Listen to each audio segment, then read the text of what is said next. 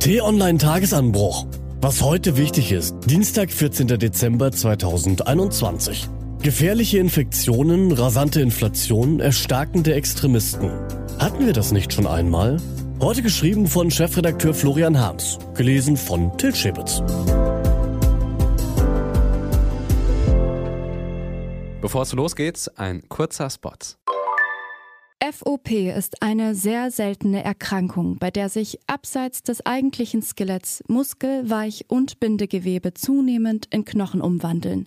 Mehr dazu im Podcast auf www.räume-zum-reden.eu. Oh, das kommt uns bekannt vor. Betrachtet man die Protestmärsche gegen die Corona-Politik in ostdeutschen Städten, aber auch in Hamburg und Wien, sieht man die Angriffe auf Polizisten und liest die Mordaufrufe gegen Politiker auf Telegram.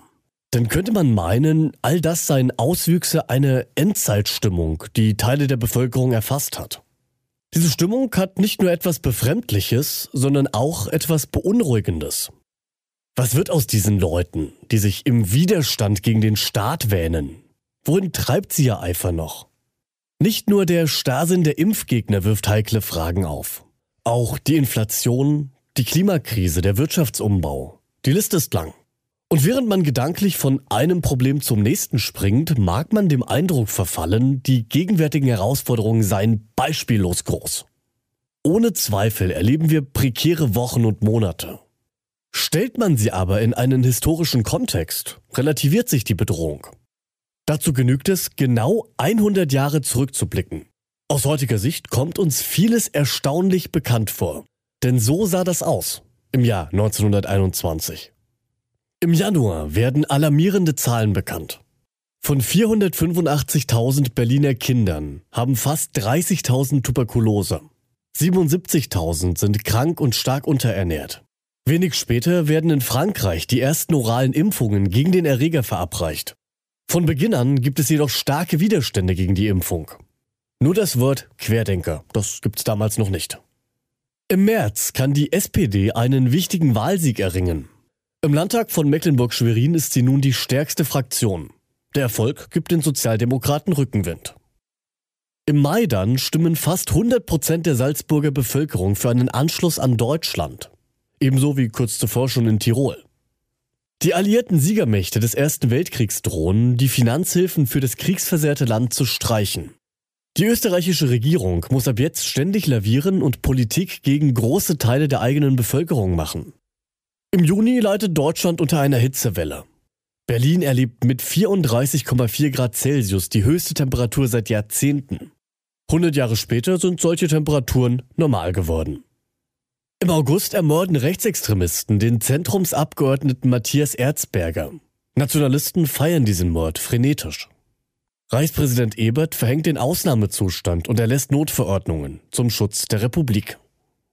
Im September stürzt die deutsche Mark wegen der Inflation an den Börsen ins Bodenlose. Für einen Dollar muss man nun 127 Mark zahlen.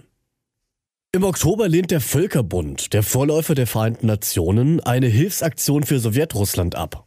Dort herrscht nach Dürren, Missernten und Misswirtschaft im Bürgerkrieg eine brutale Hungersnot, die 21 Millionen Menschen bedroht.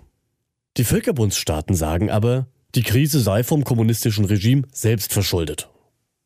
Im November schließlich kommt es im Münchner Hofbräuhaus zu einer blutigen Saalschlacht. Schlägertrupps der NSDAP gehen dabei besonders brutal vor. Anschließend nennt ihr Chef, Adolf Hitler, sie erstmals Sturmabteilung. Das sind Schlaglichter eines Jahres, das weit zurückliegt, aber plötzlich gar nicht mehr so fern wirkt. Vergleicht man das damals mit dem heute, zeigen sich deutliche Unterschiede, aber auch erstaunliche Parallelen. Unterm Strich bleiben zwei Erkenntnisse. Zum einen erscheint unsere heutige Welt stabiler, resilienter, erfahrener, trotz all der Gefahren, Krisen und Extremisten. Zum anderen wäre es riskant, sich auf dieser Stabilität auszuruhen. Deutschland und Europa mögen mehrheitlich von vernünftigen Menschen bevölkert sein, die auch in Krisenzeiten besonnen und friedliebend sind. Aber eine Garantie, dass das so bleibt, gibt es nicht. Radikale Minderheiten können einen ganzen Kontinent in Schutt und Asche legen. Auch das lehrt die Geschichte. Was heute wichtig ist. Die T-Online-Redaktion blickt für Sie heute unter anderem auf diese Themen. Mehr Freiheit für Geimpfte? Einige Bundesländer praktizieren es bereits. Wer geboostert ist, wird von der Testpflicht befreit. Die Begründung?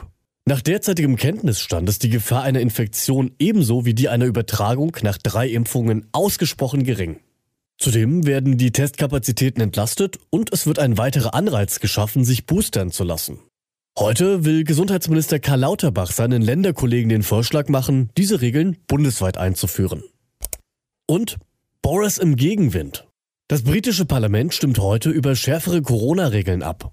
Und Herr Johnson muss mit starkem Gegenwind aus den eigenen Reihen rechnen. Dutzende Parlamentarier seiner konservativen Partei haben angekündigt, gegen die Ausweitung der Maskenpflicht und gegen Impfnachweise für die Teilnahme an Großveranstaltungen zu stimmen. Die rebellischen Tory-Abgeordneten fürchten um die Erholung der Wirtschaft.